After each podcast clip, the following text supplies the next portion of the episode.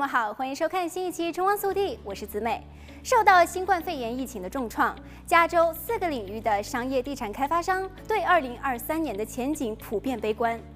据代理地产相关业务的 Allen Matkins Law Firm 与加州大学洛杉矶分校安德森学院于今年夏季联合做出的三年后的前景调研显示，受打击最严重的是零售商场物业，其次为办公写字楼。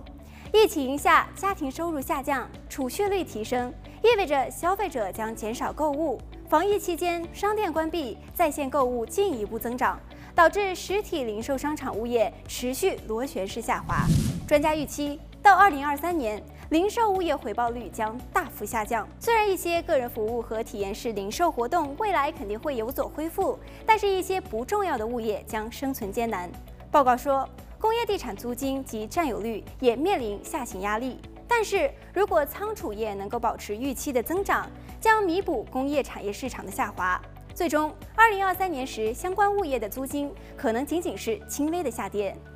至于公寓、condo 等集合租住宅的出租业务，虽然也受到了疫情的影响，但由于加州住房一直短缺严重，因此综合影响可能是租金略有下降。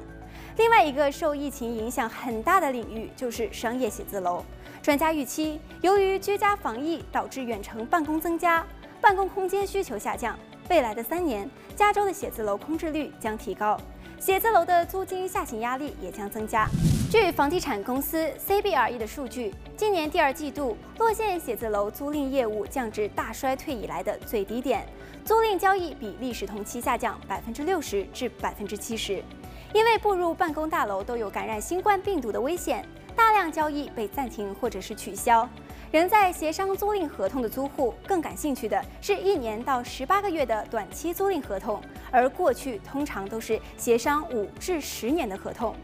CoStar 的地产数据同样也显示，联邦银行大厦拥有超过一百四十万平方尺的写字楼面积，其中约百分之二十二都未能出租。而第二季度，洛市中心的核心商业区的写字楼空置率为百分之十三。据 CBRE 的报告，纽约商业地产租金也持续下滑。曼哈顿十六个主要商业街今年第二季度的平均租金连续第十一个季度下滑，较一年前下降了百分之十一点三。